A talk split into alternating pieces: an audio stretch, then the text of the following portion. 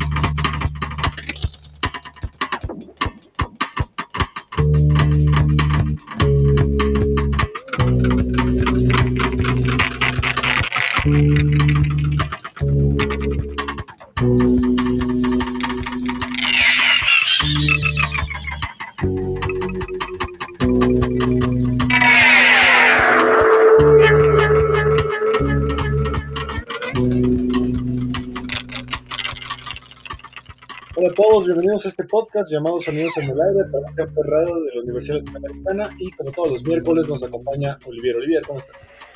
Hola Ismael, bien, gracias, como siempre, contento de estar en un episodio más de 35 milímetros por Amper Radio. Ah, no, este Sonidos en el Aire. Me confundo a veces, pero sí, Sonidos en el Aire. Eh, recuerden que este podcast todos los miércoles hablamos de música underground, hablamos de eh, algunos discos emblemáticos o hablamos de algunas bandas, solo que en esta ocasión, este miércoles, decidimos hablar de un movimiento eh, tal cual. Eh, no me acuerdo si ya habíamos hecho alguna vez algún episodio de algún movimiento musical. No, como movimiento como tal, creo que no. Creo que no, ¿verdad? Entonces vamos a hablar de un movimiento que pues empezó más o menos por los años 70 y eh, que vino arrastrado gracias a, a, todo lo que fue la decadencia del punk, a lo que fue la incorporación de, este, de estos nuevos sonidos conocidos como el New Wave y que bueno, se alimenta mucho también de la literatura de Edgar Allan Poe, de Anne Rice, de Lovecraft y que pues en Inglaterra fue su cuna y que pues se extendió a todo el mundo. Sí, un movimiento que, que tiene mucho que ver con la contracultura, ¿no? Yo creo que, que también es como una parte importante de la contracultura y que yo creo que en México el principal lugar donde lo podías ver sería el, el Chopo, ¿no? Tal vez. Sí, que todo, todo lo indumentario para pues pertenecer a este grupo, pues justamente te lo podías comprar ahí en el Chopo. O hasta en el Bazar de lo Más Verdes, ¿no? Por ahí. Sí, por los que somos más del Estado de México, sí, en el Bazar de lo Más Verdes. Sí, sí, también. Así es, sí. Pues bueno, estamos hablando del movimiento gótico, eh, más propiamente del rock gótico, que pues empezó gracias a una banda que seguramente todos conocemos, tal vez por canciones, tal vez por su emblemático vocalista o hasta por sus emblemáticas portadas de disco, Joy Division. Sí, sí, es una, una banda que es considerada de los pioneros de este género gótico, aunque como dices, ¿no? Es, ellos no eran, no se consideraban tanto góticos, ¿no? no realmente, sobre todo su, la moda no era tan gótica, ¿no? Exacto, ellos venían de un ambiente más del punk, pero tampoco se disfrazaban realmente de punks. Realmente ellos pues parecían como que traían una indumentaria más como de oficinista, ¿no? Como de Godín. Sí, eh, más más que nada la, la parte del punk eh, viene porque ellos crean un subgénero que se llama el post-punk, que ya más adelante en los años finales de los 90, principios de los 2000 se revivió y ahora es el, post-punk revival, que pues creo que su, su, banda más emblemática es Interpol, ¿no? Sí, de hecho sí se, se parece bastante, ¿no? Como que se nota ahí los, los orígenes con Interpol y por ahí otras bandas que suenan parecido, ¿no? Como She Wants Revenge, creo también. Sí, o sea, de repente por ahí los Strokes tienen sus, sus, características. Pero bueno, la idea de Joy Division es que ellos incorporan justamente esta parte de las letras oscuras, con narraciones más de, pues justamente tipo de Anne Rice, tipo de Edgar Allan Poe, un vocalista emblemático que pues estaba muy rodeado de toda la depresión y la muerte. Recuerden que Ian Curtis, su vocalista, se suicida. Y pues ahí empieza toda la leyenda, ¿no? De, de Joy Division. Sí, sí, sí, hay que recordar que bueno, que el, que el rock gótico, la música y el movimiento gótico viene mucho del, del romanticismo, ¿no? De esta corriente de, de, literatura y bueno, de arte en general, arte, este, teatro, literatura, música. Y de ahí se desprende otra rama que es la literatura gótica, que, es como el principal, la principal inspiración, ¿no? Que tiene mucho que ver con los orígenes también de la literatura de terror, por ejemplo, del vampirismo también, de, de todas estas pues ramas de la cultura que jaló el, el gótico. Sí, así es. De hecho, pues toda la indumentaria gótica pues se alimenta mucho de los vampiros, como bien decías tú, sobre todo de estas, de las, de las, de los libros de Anne Rice sobre eh, entrevista con el vampiro, la reina de los condenados, eh, Lestat, el vampiro, etcétera, etcétera. Mucho de Edgar Allan Poe, por, por ejemplo, su, su, famoso poema El Cuervo, que habla mucho pues, sobre la muerte, habla sobre estos amores trágicos eh, también he visto que la cultura gótica se alimenta mucho también de Shakespeare, de estos ambientes más románticos, ¿no? Como sí. Se dice que la primera novela gótica fue una que se llama El Castillo de Otranto, que es de Horace, Horacio Horace Walpole en 1765. Y de ahí se van de, pues destacando varias novelas como Carmila, por ejemplo, que es la, se considera de las primeras novelas con vampiros. Este, y ya un poco después, este, Drácula, ¿no? De Bram Stoker también, que, que empezaron a jalar mucha de esta cultura. También Mary Shelley, el Frankenstein de Mary Shelley, Polidori, todos estos este, autores que empezaron con cuentos de terror, ¿no? Y de ya de suspenso. Y como bien decías, Alan Poe. Lovecraft también, más, un poco más reciente, pero sí.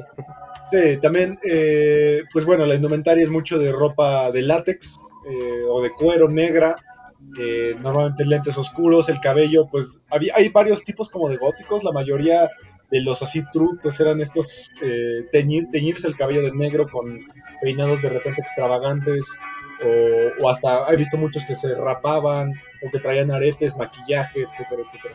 Sí, maquillaje blanco, ¿no? En la cara, para verse todavía más pálidos, para... Pues mucho que ver con la, pues con los sentimientos y las emociones, especialmente tristeza, melancolía, depresión en algunos casos, este, un ambiente muy melancólico, ¿no? Tiene esta música. Muy lúgubre. ya me acordé que sí hicimos un episodio de género, el de black metal. Ah, cierto, sí, black metal. Ya hablamos alguna vez. Pero bueno, también eh, la música gótica se rodea mucho de los cementerios. Eh, muchas, muchas bandas justamente en los escenarios pues ponían tumbas de repente o ponían eh, pues elementos ¿no? propios de un, eh, de un, cementerio. Y pues bueno, este género pues se, desarrolló mucho en Europa, sobre todo en, en, países como Inglaterra, donde existían incluso clubes especiales para que la gente fuera ahí a, convivir en el ambiente gótico y a ver bandas góticas. Y creo que el club más emblemático era The Batcave. Sí, o la Baticueva tal vez, en, español. Era un, un, club que surgió en junio de 1982 en Inglaterra y donde empezaron a asistir pues como para divertirse los que serían miembros de grupos tan importantes como Robert Smith de The Cure.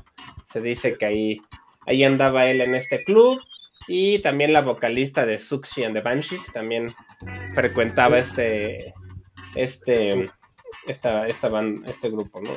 De hecho, dato curioso, Robert Smith fue guitarrista de Susie and the Banshees en un disco, o dos, no me acuerdo. ¿Antes de ser The Cure? Sí, él empezó siendo el guitarrista de and the Banshees. esa no me la sabía. Creo que del primer disco, o incluso creo que del, e del primer EP, creo que ni siquiera llegó al disco. Sí, pues se notaba ahí que traían unas influencias similares, ¿no? Así es, pero bueno, Joy Division sin duda es la banda pues que creó este género, a pesar de que ellos no lo eran, pero crearon, bajaron el punk, toda la energía del punk, la aterrizaron hasta un punto lúgubre, como decías tú, un punto más romántico con sus letras justamente sobre las enfermedades mentales, sobre la muerte, sobre el desamor, etcétera, etcétera. Y pues bueno, terminó en el, en el trágico suicidio de Ian Curtis que sufría de, de una epilepsia muy característica. Sí, tuvo una, pues, un, final bastante trágico, ¿no? Que ya se veía venir por su personalidad depresiva. Y pues bueno, este falleció bastante joven y de ahí los miembros de Joy Division se fueron a crear New Order, ¿no? que también es un grupo que hasta la fecha sigue vigente y que se les considera de los pioneros de la música electrónica, ¿no? También. Sí, sí, sí. De hecho, pues sacaron disco hace poco, hace seis años sacaron uno y, hace, y el año pasado sacaron un disco en vivo nuevo, entonces siguen bastante vigentes. Sí, y la verdad es que sí les dieron un giro, ¿no? Porque ya New Order no se me hace tan depresivo. No, no, para nada. Sí, no. Eh, de hecho, hay una película sobre la vida de Ian Curtis, sus últimos años, que es bastante buena, se llama Control. Eh, por ahí, si la, creo que está en Amazon, mm. está bastante buena. sí, sí, la he recomendado ya varias veces, sí. Y pues bueno, vamos a escuchar algo de Joy Division. Eh, tal vez su canción más emblemática, Love Will Tear Us Apart. Que dato curioso también, el video fue creado con una cámara que Ian Curtis encontró en un sótano y estaba totalmente rota. De hecho, no, no pasaba bien el, rollo fotográfico, no lo pasaba bien y lo quemaba. Tenía como un agujero en la, de luz. Pero le gustó tanto cómo quedó que de hecho el video que ustedes ven en YouTube es original, o sea, no, no está retocado ni nada. Así se ve la, imagen de los fotogramas. Tiene como un estilo muy, bueno, retro para nuestra época, ¿no? Sí, sí, sí. sí para esa época no tanto. Exacto. Entonces vamos a escuchar esta canción que pues ya es un clásico de Joy Division, Love Will Tear Us Apart. Vamos.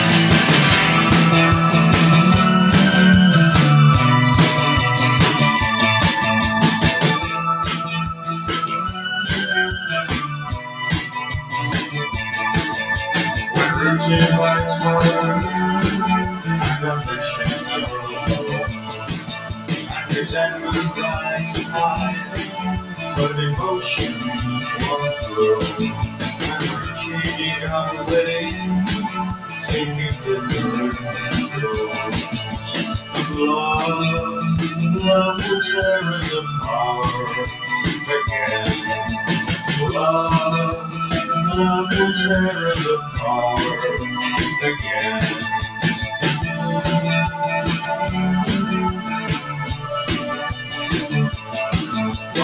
parents of love turn away on the other side.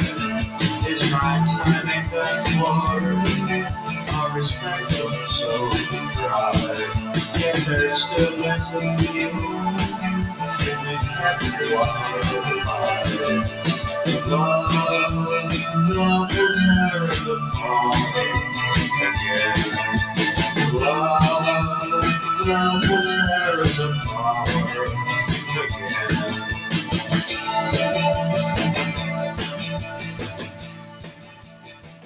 Bien, esto fue Love Will Tear Us Apart de la banda Joy Division. Que otra cosa que incorporó mucho Joy Division a la música gótica, pues fue estos, los teclados, ¿no? O los sintetizadores, que ya después se derivaría en un subgénero de la música gótica que es el Dark Wave. El Dark Wave, sí, sí, sí. Y también el synth pop, ¿no? Como que creo que metieron mucho el origen de los sintetizadores. Que a mí, por ejemplo, el, intro de esta canción se me, me, recuerda mucho a The Who. O sea, como que siento que podría ser el nada más la guitarra, la, la, parte de los guitarrazos del principio. Sí, de hecho, eh, mucha gente ha dicho que algo importante justamente de Joy Division es, es la, la guitarra, porque tenía una forma de tocar eh, Peter Hook bastante curiosa. O sea, como que no se, no se entendían bien los acordes, sino que más bien era una guitarra casi al estilo de un bajo, sino que era más bien un acompañamiento más que una guía. Sí, de ahí vienen lo, como eso del post-punk, ¿no? Sí se ve que tiene sus... Se, escuchan los orígenes de punk. Exacto. Y pues bueno, ya que hablamos hace rato de una banda emblemática, vamos a seguir con ella, que es eh, los Bauhaus. Que, pues bueno, Bauhaus también es una de las bandas más emblemáticas de todo el movimiento gótico, eh, liderada por uno de los mejores frontman de la historia, que es Peter, eh, Peter Murphy, que en mi opinión es como el David Bowie gótico. Sí, sí, sí, tiene, tiene como un estilo ahí más o menos similar, ¿no? Realmente. Y, y bueno, pues Bauhaus, el nombre, ¿no? Proviene de un estilo, una corriente de arte alemana, ¿no? También que... sí, una escuela. Ajá, una escuela. de arte alemana que también fue muy conocida. Pero bueno. Sí, que, que, son estas imágenes que son como en blanco y negro, que son como simétricamente perfectas, ¿no? Ajá, como... Es mediante, antecesor al minimalismo, ¿no? Yo siento. Ajá, exactamente. Y bueno, los Bauhaus es una banda de Inglaterra también que se fundó en los años 70 y que también incluía a Daniel Ash, que tiene una característica interesante que también tocaba el saxofón en la banda. y al bajista Danny, David J, que después fundaría una de las bandas también más importantes de la música gótica, que es Love and Rock. Sí, sí. La verdad no sé por qué se separó Bauhaus, tú si se sabe la historia. porque pues, supuestamente todavía siguen, pero como que... Como que van y vienen, porque Peter, Murphy tiene una, carrera solista también bastante, bastante larga y bastante prometedora. Sí, sí. Creo que hasta igual y más famoso que Bauhaus, no sé. Pues sí un, poco. De hecho, tiene varios de los discos más emblemáticos del mundo gótico fuera de Bauhaus. Aunque Bauhaus también tiene por ahí sus discos emblema, pero algo que he visto es que los discos de Bauhaus son bastante difíciles de encontrar así en versiones como eh, vinilo, por ejemplo, y son bastante caros. Como que es una banda que se cotiza mucho. Sí, son de esas que, que hay pocas de sus ediciones y están cotizadas. Exacto. Y bueno, la canción más emblemática de los Bauhaus es este una canción que con la que abrimos hoy, que pues habla sobre justamente el primer Drácula, ¿no? Que es este actor Bela Lugosi. Sí, el primer Drácula del cine, Bela Lugosi, y se llama Bela Lugosi is Dead, ¿no? Esa canción con la que abrimos el programa. Y pues yo creo que sí, como dices, es de las más famosas todavía, ¿no? De, de 1979, ya, ya hace un rato. Sí. O She's in Parties también es una canción muy emblemática. Eh, pero bueno, Bela Lugosi's Dead habla justamente sobre este actor que se dice que cuando él falleció en los estudios donde trabajaba, pues todavía se veía su fantasma, ya que él interpretó pues a varios personajes del, del cine de terror. Interpretó, si no me equivoco, al conde Drácula en varias ocasiones. Creo que incluso tiene un Frankenstein y un hombre lobo. Sí, Bela Lugosi es de los actores, tal vez junto con Vincent Price, tal vez es de los que... Y Christopher Lee también, ajá, justo que son como de los de terror de la primera etapa de las películas de terror. Exacto. De hecho, Bela Lugosi sale en la primera película de zombies de toda la historia, que es White Zombie. Sí, justamente. Sí, es el como el doctor loco, ¿no? O el budista este que quiere, budista, el que hace vudú, perdón. Sí, justamente. Pero yo creo que lo más famoso de Bela Lugosi sí fue Drácula, ¿no? Realmente pues fue un personaje icónico y tiene la imagen que hasta la fecha muchos ubicamos como Drácula, ¿no? Exacto. Entonces, pues ya escuchamos Bela Lugosi al principio, vámonos con una canción más, eh, una canción diferente de los Bauhaus. Esta canción se llama She's in Parties, eh, de 1979. Vamos.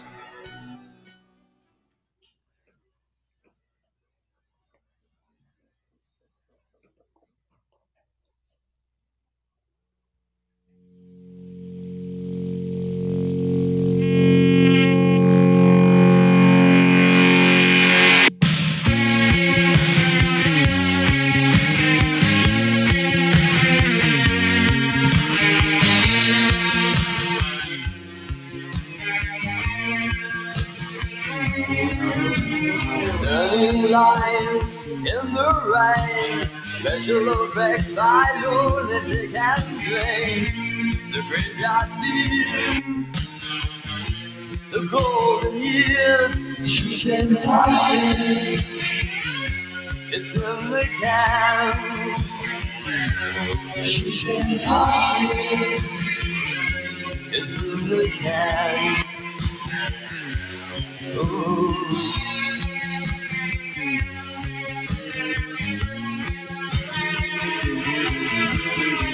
scream, screen kiss. Hot heads under silent wigs. Four guys tumble on the cutting room floor. Look like small on the cutting room floor. It's in the car. She's in parties. It's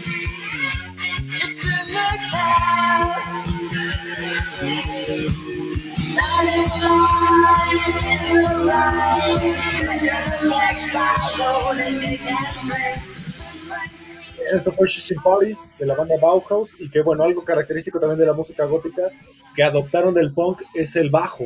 En, en, el punk el bajo es muy frenético, es repetitivo y rápido y en la música gótica le bajaron la velocidad y es como el que crea la atmósfera, ¿no? Sí, yo creo que también es parte del por qué también es bailable, ¿no? Porque la música gótica lo, bailan mucho como en clubes y así, como más.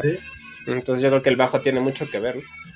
y hablando de Bauhaus, creo que la voz es de la más, o sea, el, estilo de cantar es como el más clásico del gótico, ¿no? De, El estilo de Peter Murphy. Sí, que de hecho los vocalistas de música gótica, pues justamente, ¿no? Son, parece que están llorando más allá de cantando.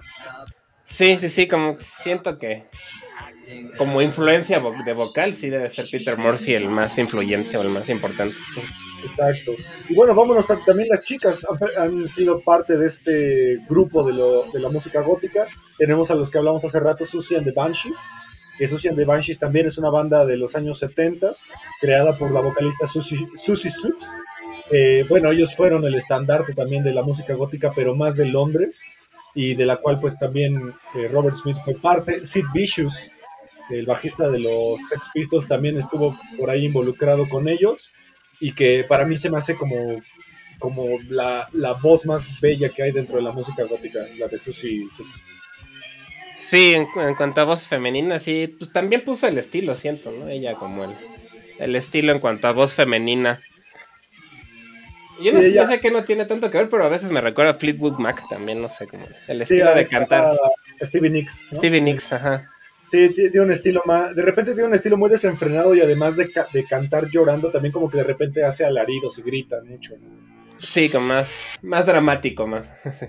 Exacto. Y pues bueno, tienen discos bastante emblemáticos. Creo que el disco más emblemático de Susan the Banshees es el Juju. Juju es un, es un discazo de 1981, de, del cual se dice que The Cure también adoptó mucho de su, de su estilo y está, está dentro de la lista de los mil un discos que hay que escuchar antes de morir. Juju. Yuyu, sí, es que es un disco. Hasta suena lo del Bad Yuyu, no sé si tengan que ver, pero. Sí, sí, sí, justamente que es el mal augurio, ¿no? Sí, es como un mal augurio porque era como muy. Un, su música como que tenía orígenes en el Wicca, ¿no? En brujería y todo este estilo. En el ocultismo. En el ocultismo, en todo este estilo, por eso ahí. Sí, muchas de esas bandas incluso hablan de Alistair Crowley. Sí, también. Sí, pues es que entonces, pues vamos a escuchar una, canción de este disco, del Juju, de Susan de Banshee, llamada Spellbound. Eh, la portada, si tienen la, oportunidad de checarla en Spotify o en Google, véanla, es una portada preciosa. Parece como un arte conceptual muy extraño. Sí, es un, sí, casi abstracto, sí. Está muy abstracto, exacto. Pues vamos a escuchar Spellbound de Susan de Banshees del disco Juju.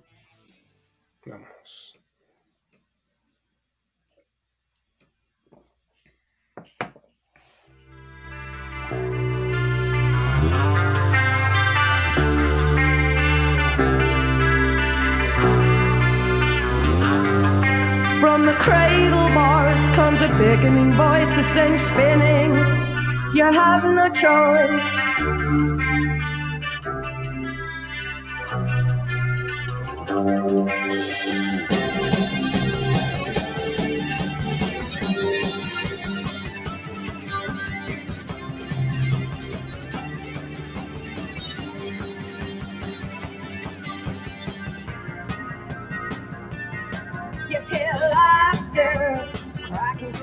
And spinning. You have no choice, you hear laughter cracking through the walls and spinning. You have no choice, following the footsteps of a red once we are in chose. Spellbound, following the footsteps of a red once we are in chose.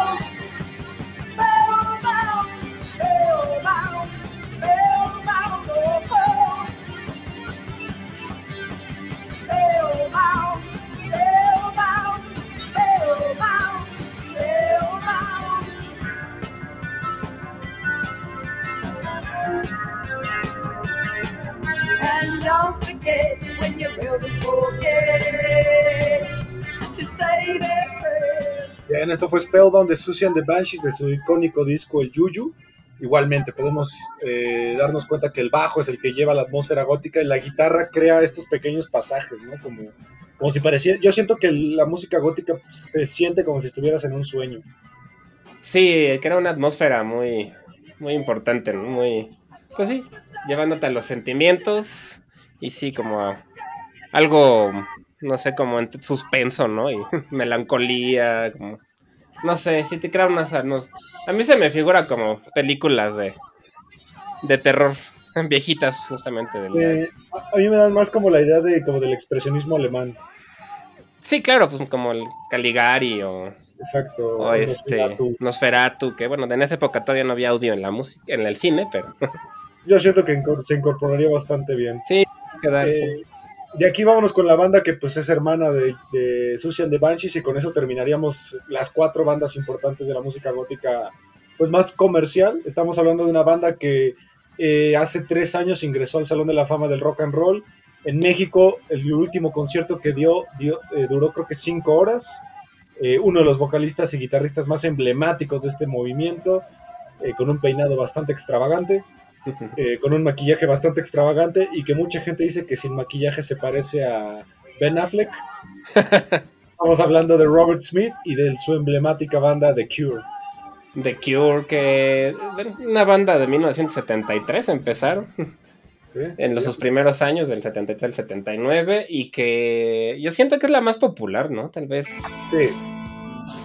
Siento que es la más famosa del. Porque sí es banda de llenar estadios, ¿no? Y, y las demás no, no, no son, no, no llegan a ese nivel, creo yo, de. no, son de nicho, son más de nicho. Y aparte murieron rápido, la mayoría. Sí, también. Pero bueno, The Cure es una banda pues también inglesa. Eh, ellos vienen de Crowley, Inglaterra, y que pues bueno, ellos eh, liderados por Robert Smith eh, han creado pues una serie de discos bastante importantes con uno con hits que puede o puede que te guste o no The Cure, pero por lo menos conoces una de las canciones de The Cure. porque todos los discos tienen por ahí una canción que todos hemos escuchado en algún momento, ya sea en una fiesta o en alguna playlist o en una película, ¿no? Sí, o en Universal Stereo, ¿no? Ajá, sí, sí, ponen muchísimo, ponen a The Cure en esas situaciones, ¿no? Y que en México tenemos nuestra propia versión que se dice que son la copia de The Cure, que es Caifanes. Pero a mí no, no me parece para nada. Al principio, ¿no? Sobre todo en la imagen. La imagen nada al más. Al principio, pero sí, ya después nada que ver. Porque también, pues, podrías acusar a Soda Stereo también. En cuanto al cabello, por lo menos sí, la imagen. Sí, es que la imagen de Robert Smith es muy emblemática. Y bueno, tienen tres discos a los que se les conoce como la trilogía oscura o la trilogía gótica, que pues justamente son el, el punto más importante de su temática gótica, que es el 17 Seconds, el Fate y el Pornography, que pues cuenta la leyenda que para estos discos Robert Smith en el estudio antes de empezar a escribir o grabar se metía ácido. Y así escribía estos discos. Sí se puede llegar a, anotar, ¿no? Porque tiene ahí una. Por ahí ciertas capas que sí pueden hasta ser medio psicodélicas a veces. Exacto, y pues bueno, de aquí se extraen singles que todo el mundo conoce, por, por lo menos Boys Don't Cry. Sí, esa todo el mundo conoce esa canción. Eh, una canción muy buena que también es ya un, un icono de, de The Cure, que es Killing an Arrow, que justamente eh, es, una, es un homenaje a una de las obras más importantes de la filosofía, que es El extranjero de Albert Camus. Sí, ese disco es muy, muy buen disco de es existencialista. Sí, totalmente. Y que bueno, todo el mundo conoce Friday I'm in Love, disco Just Like Heaven, Love Song, Lullaby. Pues es que sí, por, por, algo es la más conocida, ¿no? También creo que tienen mucha música romántica, no sé, como, o sea, con letras que hablan de amor, desamor, y entonces siento que Muchas personas tienen alguna canción favorita de The Cure en cuanto al romance o al. que te recuerdan algo de romántico. mucha gente ha, dedicado Just, Like Heaven. Cuando en realidad habla de un suicidio, en realidad, pero. Sí, claro, pero. Dedíquenla si quieren. Eh, The Cure, pues bueno, en su eh, larga trayectoria, pues se han, se han ido a, descansos varias veces. Se dice que este año por fin van a sacar música nueva el año pasado estuvieron bastante tiempo de gira. Y pues bueno, eh, creo que hay The Cure para mucho tipo de gente. Hay, como decías tú, The Cure romántico, como hay el The Cure más psicodélico, como hay el The Cure más gótico, ¿no? Eh, Love creo que es un ejemplo muy bueno del gótico, casi rayando el romanticismo. Sí, claro, pues que es una canción que también es de las más conocidas, ¿no? De ellos. Exacto, pero bueno, vamos a escuchar el Just, Just Like Heaven, que es como de su canción por amor de, por excelencia. Eh, este, esta canción salió en el disco Kiss Me, Kiss Me, Kiss Me de 1987. Y pues posiblemente sea la canción más romántica que creo yo que mucha gente tal vez no entiende que, no, es, romántica de, amor. bueno, pues se puede interpretar ahí como uno quiera. Exacto. Así que vamos a escuchar Just Like Heaven de The Cure del disco Kiss Me, Kiss Me, Kiss Me. Vamos.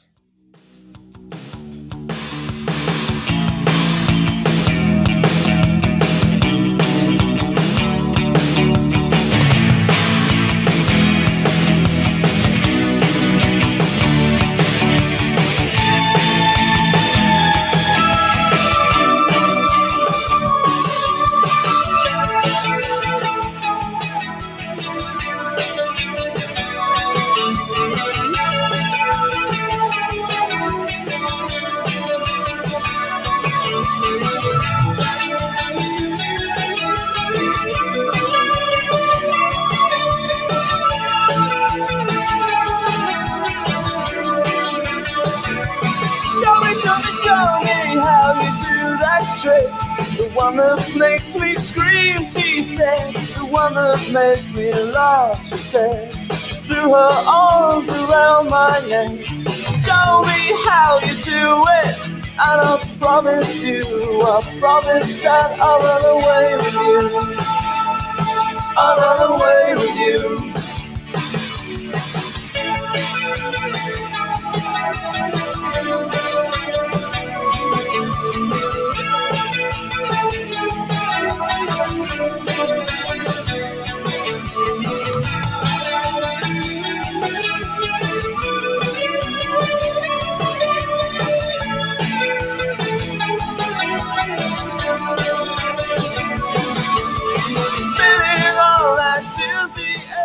Bien, esto fue Just Like Heaven de The Cure del disco Kiss Me, Kiss Me, Kiss Me. Y creo que es inevitable, ¿no? Reconocer la voz de Robert Smith. Sí, luego luego se, se reconoce y pues son canciones ya, ya clásicas de la música en general, ¿no? Yo creo. Sí, aparte, como bien decíamos hace rato, sí se siente, ¿no? Como que él en vez de cantar como que se lamenta. Sí, se siente, sí, su, en su voz ese como, como nudo en la garganta que le da esa, ese toque especial, ¿no? que algo que a mí me sorprendió es que The Cure es más complejo de tocar de lo que suena. me acuerdo que este, empecé a aprender a tocar la de Boys Don't Cry y, la guitarra era mucho más rápida de lo que yo pensaba. Yo dije, no, ahorita en dos segundos me la aprendo y no, ¿eh? sí me costó trabajo el, Sí, es, que es bastante bueno Robert Smith. No es tan, no es tan sencillo como puede, puede aparentar. Sí, es que suena sencillo, pero no, la verdad es que sí es más complejo de lo que parece. Sí, yo, yo de joven intenté, creo, Pictures of You. Ah, me parece una preciosa. Sí, está bonita. Sí, es, es, muy repetitiva, pero tiene de repente ahí cambios que ni siquiera notas hasta que le estás tocando. Sí, exacto, eso es lo complejo. Que mi esa de Pictures of You me recuerda a Placebo también, como que siento que por ahí le... Sí, Placebo se alimentó mucho de, de la música gótica, creo. Sí, tiene ahí algunas influencias, sí. Exacto. Y bueno, vámonos del otro lado del charco con una banda que, que, es de Los Ángeles, una banda que se vio envuelta en muchas cosas trágicas, eh, su vocalista principal y uno de los íconos de la música gótica en Estados Unidos se suicida, Ross Williams. Eh, ellos crean un subgénero de la música gótica que se llama el dead rock, que más que la parte romántica de, de, la música gótica, ellos se enfocan más en la muerte, en las cosas como más ocultistas, en el suicidio, etcétera, etcétera. Sí, es mórbido, pues, ¿no? más mórbido, exactamente, y estamos hablando justamente de Christian Death. Sí, Christian Death, que pues también es una de las bandas más conocidas, yo creo, de la del gótico, pero como es un poco más este más mórbido y, y, yo creo que un poco más clavado, por ejemplo, que The Cure, ¿no? En la sí, sí, sí, en lo que es toda la cultura gótica y en la la parte más melancólica, más sentimental. Exacto, y aparte ellos como que se enfocaron más también en lo teatral, eh, que venían muy alimentados de Alice Cooper. Eh, sí. Esta parte de que el escenario fuera un, un, escenario teatral más que un escenario musical. Y bueno, para cuando fallece Ross Williams, se separan eh, los miembros, pero cada uno crea su propio Christian Death. Hay dos Christian Death, uno con el bajista y otro con el guitarrista. El guitarrista se quedó con los derechos del nombre normal, Christian Death, y los demás se quedaron con el nombre Christian Death 1334. Sí, hay una como bronca de, de derechos, ¿no? Y de... Exacto. Pero pues yo creo que sigue siendo... Siento que la, la original pues sigue siendo la Christian Death normal, ¿no? Bueno, Sí, y aparte a lo mejor ninguna, que... porque no sé. Bueno, porque Ross Williams creo que no, sí. No lo es. Aparte, sí. pues, eh, Christian Death influyó mucho la música black metal en todo esto de la indumentaria y la teatralidad. Y también creo que el, el, o sea, que las tocadas sean más como performance, ¿no? Incluirle esta parte teatral de la que hablabas, como que siento que, que bandas como Christian Death fueron las que empezaron con este estilo de, de un performance en la el momento de tocar. Exacto, exactamente, porque pues eh, Ross Williams eh, eh, era adicto a muchas drogas y se decía que al escenario salía totalmente intoxicado, se cortaba y aventaba pedazos de su sangre, cosa que después Black Metal adoptó mucho. Sí, justo, que tiene mucho la, la actitud, ¿no? Tal vez. Exacto, y pues bueno, su disco más icónico es el Only Theater of Pain eh, un disco que es bastante oscuro. Eh, no, no se siente la música tan, tan oscura, tan lenta como en otras bandas, pero se siente todavía esa energía perteneciente al punk. Pero creo que eh, Ross Williams es el mejor ejemplo de un vocalista que, que llora cantando, que, que, parece que está sufriendo, ¿no? Sí, hasta, hasta parece que le duele, ¿no? Como hasta la garganta se le, se le escucha como irritada, no sé. Exactamente. Entonces vamos a escuchar esta canción que se llama Romeo's Distress, que es de justamente este icónico disco llamado Only Theater of Pain de la banda Christian Death. Vamos.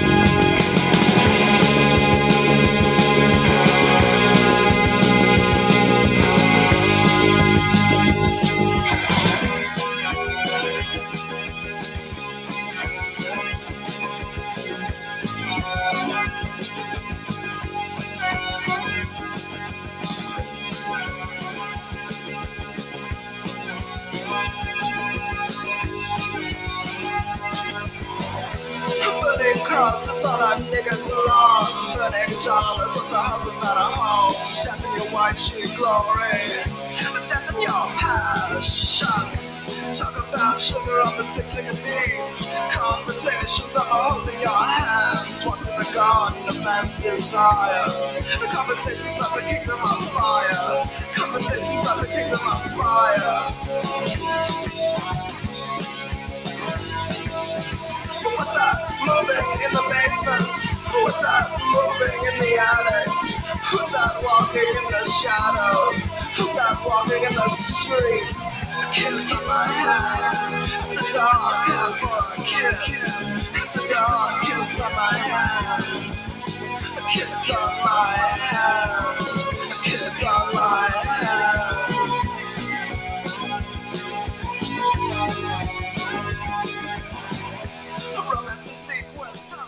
Bien, esto fue eh, eh, Romeo's Distress de Christian Dead de su disco Only Theater of Pain. Creo que esta es de las bandas más bailables, ¿no? Sí, como dices, el bajo se nota mucho, ¿no? Es muy, muy, muy, muy presente y eso pues hace que den ganas de bailar. Sí, es más acelerado. Ajá, que a mí lo que me llama mucho de esta banda es que aunque son gringos, suena súper inglés. O sea, el cuate, si me dices que es de Inglaterra, te la creo. Sí, sí, sí, porque justamente adoptaron toda esta esta moda ¿no? de, la corriente eh, inglesa y pues bueno, terminó la etapa dorada por, la, por el suicidio ¿no? de, Ross Williams. Sí, pues lamentablemente, pero a veces va de la mano, ¿no? El estilo de música con su emoción real, ¿no?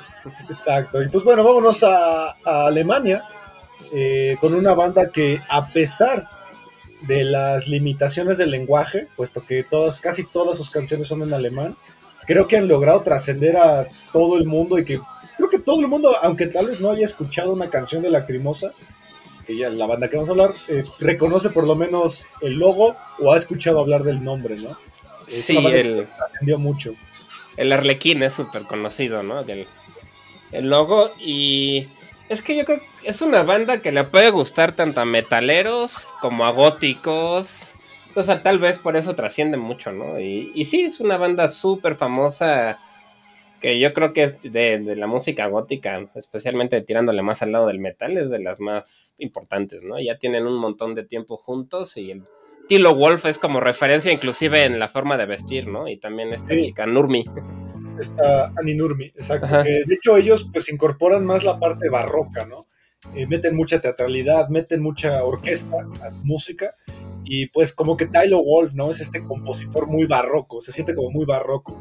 O sea, él podría haber vivido sin problema en el Renacimiento escribiendo poemas y sonetos. Sí, fácil, la verdad es que sí es este una, una banda que, que tu estilo se reconoce, como el estilo Wolf es de los más reconocibles de este estilo. Y su voz, ¿no? Súper grave, súper profunda. Hasta áspera, de repente es muy áspera. Y parece como que te platica más, que, como que declama, no sé. exacto, declama, más bien declama.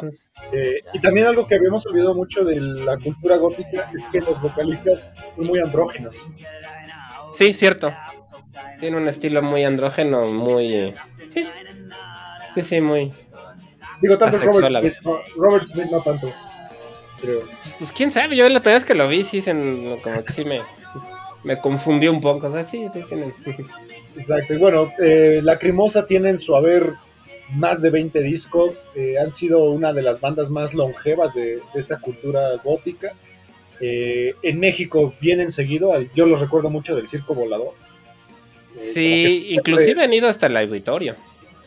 Ah, sí. Sí, yo, yo alguna vez los. En el Auditorio Nacional, sí. Órale, qué chido.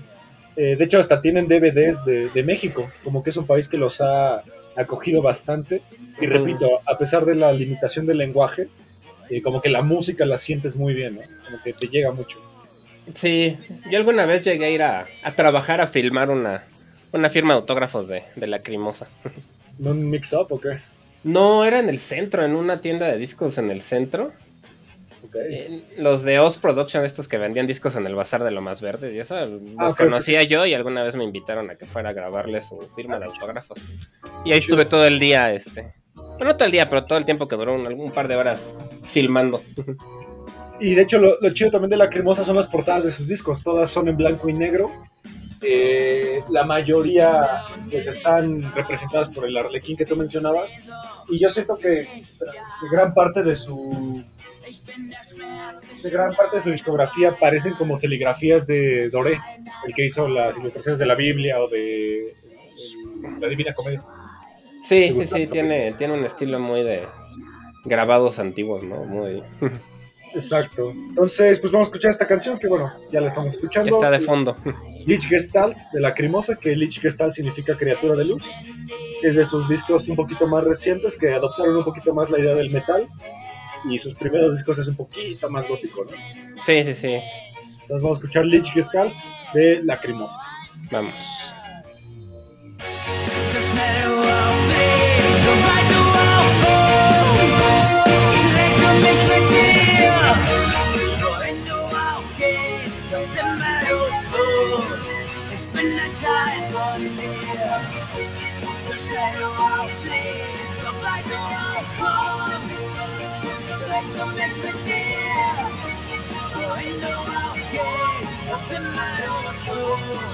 Ich bin ein Teil von dir.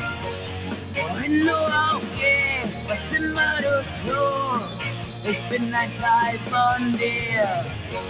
Wohin du auch gehst, was immer du tust, ich bin ein Teil von dir. Lichtgestalt, in deren Schatten ich mich drehe. Lichtgestalt, Leer und Schatten, Licht mich drehe. Lichtgestalt, in Leer und Schatten, Licht mich drehe. Lichtgestalt, in Leer und Schatten, Licht mich drehe.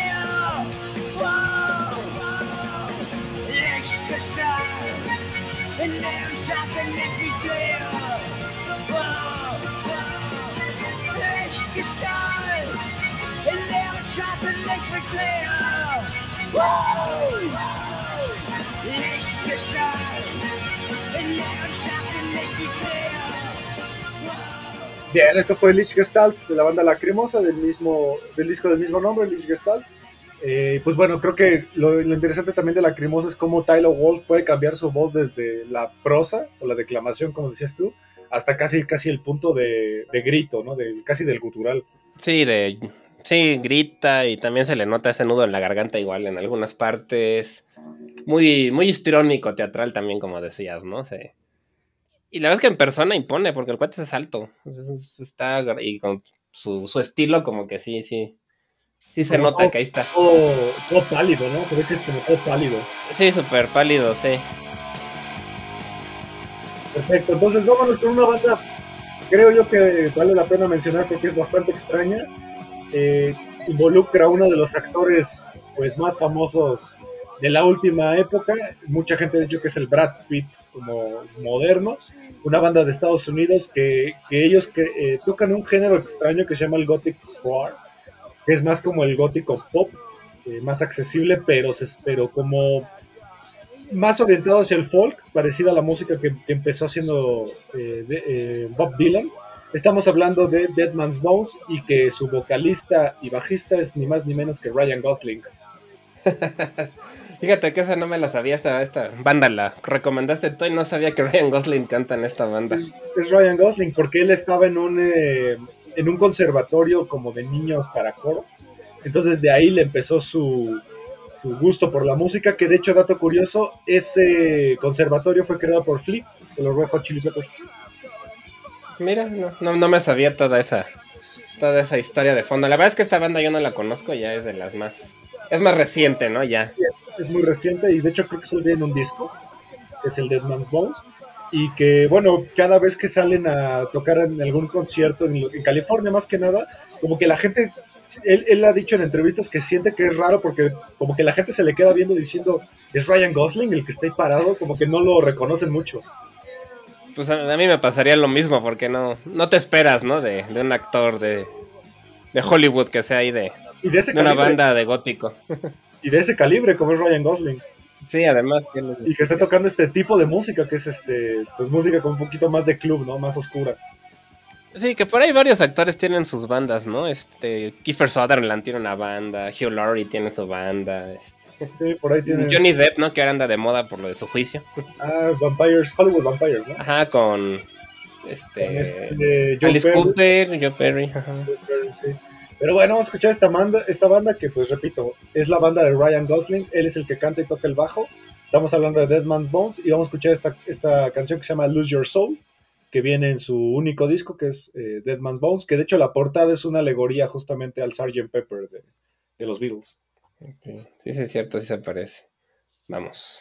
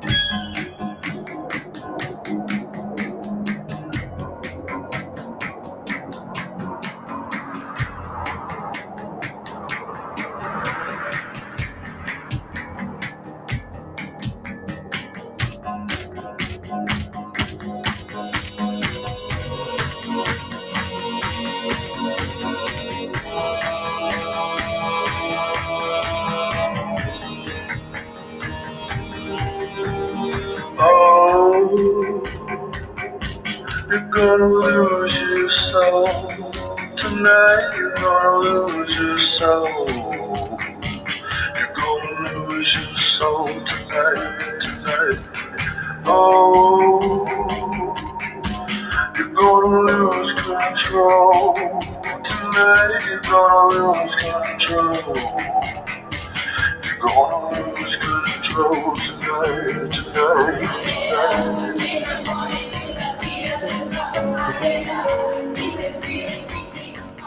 Bien, esto fue Lose Your Soul de The Dead Man's Bones, la banda de Ryan Gosling. ¿Qué te pareció? Bien, pues sí se escucha muy. Joy Division. Muy Joy Division, sí, muy de ese estilo. Y sí se nota en la voz, ¿no? Que es Ryan Gosling. Sí, pero creo que si te digo que es Ryan Gosling. Tal vez, sí, sí, sí. No, sí, tienes razón. Es que yo siento que Ryan Gosling en la mayoría de sus películas tiene pocos diálogos. Es como un actor más físico para mí. Puede ser que no hable tanto, sí, cierto, no, no lo había pensado. Porque, por ejemplo, en, Drive, en Drive habla como cuatro veces. Sí, casi nada, se la pasa nada más parado, golpeando gente. Exacto, pero bueno, es una banda rara, Dead Man's Bow, una banda de Ryan Gosling, eh, que pues bueno, es como una de esas curiosidades de la música y el cine. Sí, como un easter egg. Exactamente. Vamos con una banda que pues también es muy querida aquí en México, una banda estadounidense que ha tenido colaboraciones incluso con Eli Guerra, ha presentado eh, sus reuniones aquí en el Plaza Condesa. Es una de las bandas icónicas tanto del rock gótico como del dark wave y para mí es una de las bandas que su, su atmósfera y sus letras son sumamente, me parecen sumamente tristes. Estoy hablando de Human Drama. Ah, sí. Sí, la verdad, de Human Drama creo que de las de Gótico es de las bandas que más me gusta porque ahí tengo mi, tengo mi historia ahí con Human Drama. Igual con los de Oz Productions les me tocó irles a grabar un concierto a Querétaro. Ok. Pero lo triste fue que cuando llegaron al venue este, a Johnny Indovina, que es el vocalista de esta banda, no le gustó la calidad del equipo de audio y no quiso tocar. Entonces canceló el concierto y, lo único que hizo fue salir este, a donde estaba toda la gente esperando por entrar y él solito con su guitarra este, tocó dos, tres canciones y fue todo, ¿no? Pero estuvo padre porque tocó solo con la gente ahí sentado afuera mientras esperaban para pedirles perdón porque no iba a tocar, ¿no? Estuvo, me lo recuerdo ah, mucho y, y, fui a ver su, su concierto de despedida en el salón Hard Rock, que ya ni existe en el Hard Rock. Y ahí fui, fui a ver su concierto de despedida y estuvo padre, la neta. Yo me acuerdo que aquí en México también tocaban en un lugar que era el Café Bizarro. Sí, también llegaban a ir a ese lugar y, pues por eso le tengo como especial aprecio a esta banda. Sí, Human Drama es una banda pues sumamente del, género de, eh, del, rock gótico, también crearon mucho, mucha parte del, dark wave y también han salido en bastantes recopilaciones, han salido en bastante, su música ha salido en películas, porque es una banda, creo yo que a pesar de que el gótico a lo mejor no es tan accesible para algunas personas, creo que Human Drama es bastante accesible. Sí, tienen rolas que cualquiera puede escuchar. Y son una banda pequeña realmente, o sea, no, no es que tengan demasiados fans, pero en México en especial sí los quieren mucho. Sí, a mí me suena mucho como a David Bowie la música que ellos hacen, como dice David Bowie más oscuro. Sí, de hecho inclusive tienen por ahí un cover de David Bowie. Entonces, ahora sí que la que tú quieras, tú eres más fan de Human Drama. Pues vamos a escuchar a, Million Years, que es una canción como de las más románticas igual que tiene. Perfecto, vamos a escuchar a Million Years de Human Drama del disco The World Inside. Vamos. Into my arms. I will bleed like anyone. Pull it out, and I forget. On a trail blazed with words, one that I was lost upon, the road that I depended on. I follow no more. Tortured man, take your hand, take it from the fire now, place it in cool water. A hypocrite is one who prays only when he feels pain. It's time to open your eyes. So open your eyes. I could wait a million years Look into.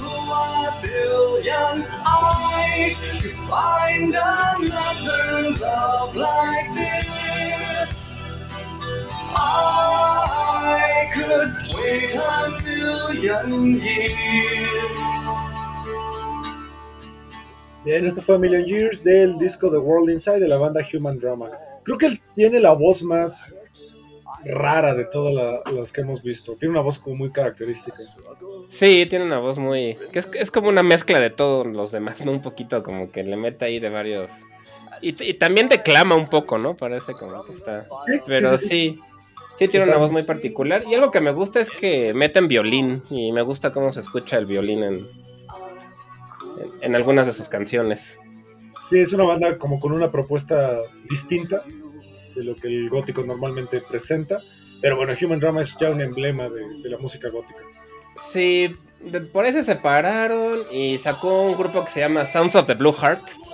Johnny Indovina, que es como su proyecto solista, que también está padre. ¿Cómo, cómo se llama el, disco- el, el proyecto? Sounds of the Blue Heart, como sonidos del corazón triste, algo así. Ok. Es, es- bueno, es un grupo, tienen creo que dos discos o algo así, pero está, está bueno también. Perfecto. Vamos con una banda noruega que pues metió lo que es el rock, el metal gótico eh, más, más hacia lo popular. Una banda que también eh, es interesante porque ellos cantan, sus letras están en inglés antiguo, el que se usaba en el Renacimiento, y metieron también algo que pues se incorporó ya mucho después en el metal sinfónico, que es una voz grave masculina y una voz femenina, eh, normalmente soprano, y que bueno, es una banda que a mí, a mí su nombre se me hace el más chido de, de la gran mayoría de las bandas góticas, que es Theater of Tragedy. Sí, sí, sí, sí, te- teatro de tragedia, ¿no? O de la tragedia. Exacto, y que pues bueno, ellos se separaron eh, en el 2010 y que pues bueno, cada quien hizo su proyecto, pero creo que Theater of Tragedy, la gran mayoría de las bandas de rock, de metal sinfónico, le deben mucho a, a Theater of Tragedy. Sí, es un, también en Doom, ¿no? Tienen un poquito de esa influencia del Doom, pero con, con toda la parte más gótica. Y sí, sí le da muy todo el metal sinfónico tipo, no sé, este, ¿qué será? Se me fue el nombre ahorita. Within Temptation, por ejemplo. Within Temptation, de Épica, de justo. Nightwish. Nightwish, claro, Nightwish. Exacto. Y que entre sus miembros estuvo una vocalista llamada Liv Christine. Sí, ya es es la... también un ícono del metal sinfónico, que ella estuvo casada, o creo que está casada con Alexander Krull, que es el de Atrocity, y que ella después creó una banda también gótica llamada Live Size. Live sí, cuando se salió de. Bueno, es que Teatro of Tragedy, pues terminaron. Y sí, hizo su propia banda Live Size. Exacto. Y la verdad canta bien bonito, a mí me gusta mucho su voz. Eh, ella canta súper chido, también tiene por ahí canciones con Cradle of Field, ella. Sí, sí, sí, tiene. Es que es, es raro, porque su estilo no es como tal metalero, pero en el mundo del metal son, es conocida, ¿no? Sí, son como muy requeridas, ¿no? La- las voces soprano. Ujú. Entonces, eh, Theatre of Tragedy es de esas bandas que pues enaltecieron lo que es conocido actualmente como el metal gótico, o también como decías tú, ¿no? El, el Doom. Sí, dentro de, tiene un estilo de Doom más, más gótico, precisamente. Exactamente. Entonces vamos con esta canción llamada A Rose for the Dead, de la banda Theatre of Tragedy, del disco eh, del mismo nombre, A Rose for the Dead.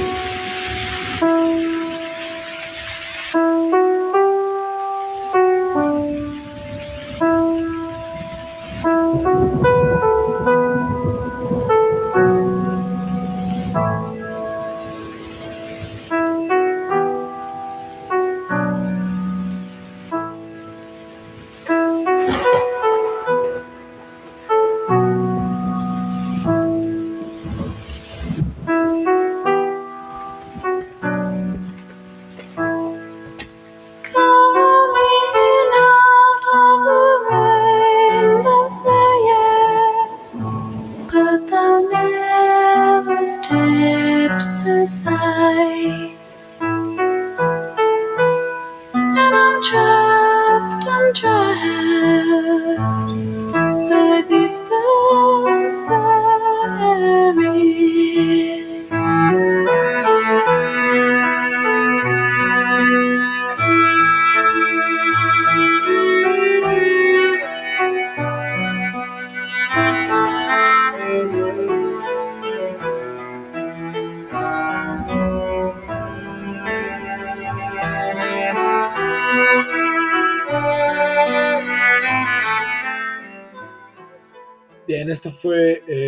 Theater of Tragedy.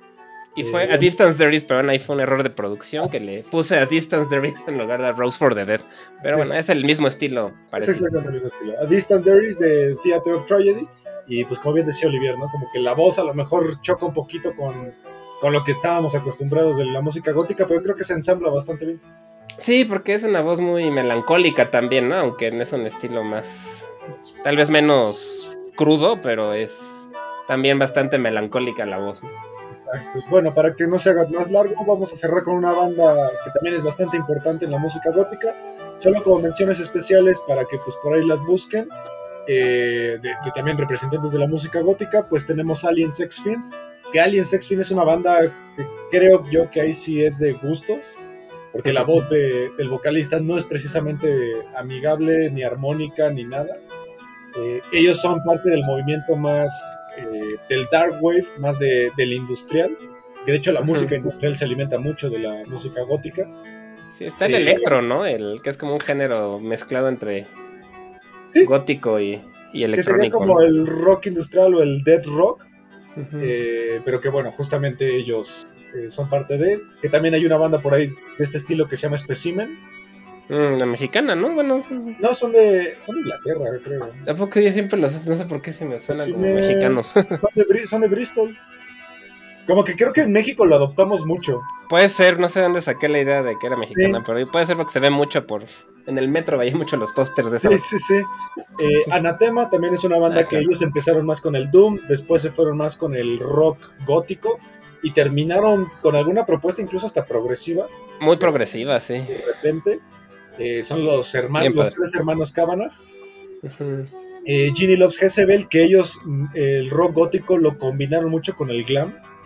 Eh, de hecho, parece como si Motley Crue tocara música gótica, porque de hecho, visto, como vista, parece Motley Crue, pero ya cuando los escuchas te das cuenta que justamente es eh, música gótica. Y London After Midnight, que London After Midnight es más hacia la industrial, pero su creador Sean Brennan es una propuesta que a mí me gusta mucho porque él aboga mucho por los derechos de los animales, por la, el cambio climático, por la política, está en contra totalmente de todos las, eh, los autoritarismos o el fascismo, y es básicamente como el proyecto gótico de Nine Inch Nails. Son muy amigos de, de Trent Reznor. Sí, sí, es una, es- una banda interesante también. Y pues bueno, vamos a cerrar con una de mis bandas favoritas, una banda que pues incorpora películas góticas, incorpora el mundo gótico. Eh, el vocalista tiene un libro en Amazon de cómo hacer jugos, que está bastante chido. Jugos, jugos que parecen como de bar gótico, está bien chido, por ahí búsquenlo. Y que, bueno, hablamos de su baterista el episodio pasado porque fue baterista de una de las bandas de Alexi Laiho. Estamos hablando de The 69 Eyes. The 69 Nights también es una banda finlan- finlandesa, ¿no? También. Sí, sí, sí. Que también son de ese estilo bastante gótico. Que yo la verdad no sé por qué siempre los... No los confundo, pero los asocio mucho con Him. Supongo que por, por ahí Sí. la amistad que tienen entre ellos. Sí, sí, sí, sí. De hecho, ellos también son muy amigos de Bam Margera, eh, que es este miembro de Jackass, que también es muy amigo de los de Him. Y que, bueno, ellos eh, se crearon en los noventas. Ellos empezaron más con el glam. Después se fueron al gótico y actualmente pues ya tocan un, este, un género parecido al... Como este rock de motociclista, tipo Steppenwolf Ajá, tienen un o Van Halen, pero orientado hacia el metal gótico. ¿no? más gótico, ¿no? Sí. Al principio se parecían a Hanoi Rocks, ¿no? Yo creo por ahí de Ajá. lo que es glam, que es también finlandesa esa banda, creo. Eh, Exacto, sí, sí, sí, que de- creo que es de las bandas finlandesas más exitosas de toda la historia. Sí, sí, sí, son muy, muy conocidos. Eh, y que ellos, este 69 Eyes, también tienen pues mucha influencia de, de Iggy Pop, and the Stooges. Como que yo siento que tiene esa, esa similitud, o de The Doors, como que también de repente tienen unas atmósferas similares a The Doors. Sí, pues es que Iggy Pop hizo también medio punk, ¿no? De ahí de la, la influencia del punk y bueno, The Doors no tan punk en música, pero en actitud tal vez sí, ¿no? Sí, de Jim Morrison más que nada, ¿no? Sí. Eh, pues bueno, de 69 Eyes yo, yo he tenido la fortuna de verlos en vivo, los vi en el Lunario y sus conciertos son geniales, la verdad tocan bien chido, son muy amigables eh, y siempre tocan un cover al final de su, de su repertorio de Los Ramones. Claro, pues ahí la, la influencia del punk. Exacto, y pues bueno, yo recomiendo que escuchen eh, sus primeros discos para que entiendan más la etapa, su evolución del glam al rock gótico y ahora más hacia el metal gótico. ¿no?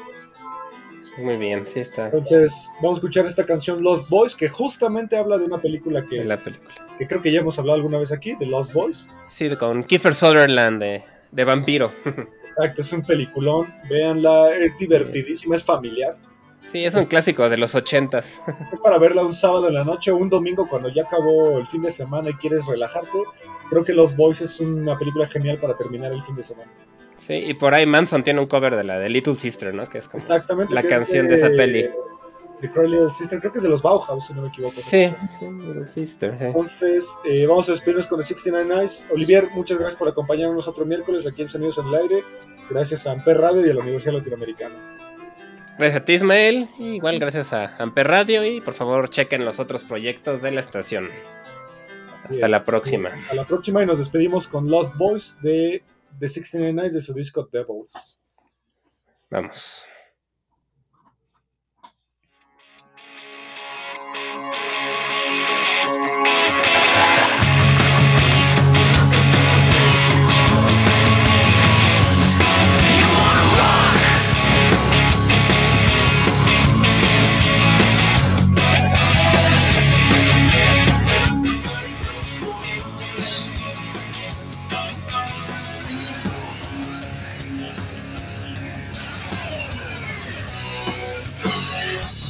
Morning light hurts your eyes, but it's another thing. Nothing really matters behind the shades of blue.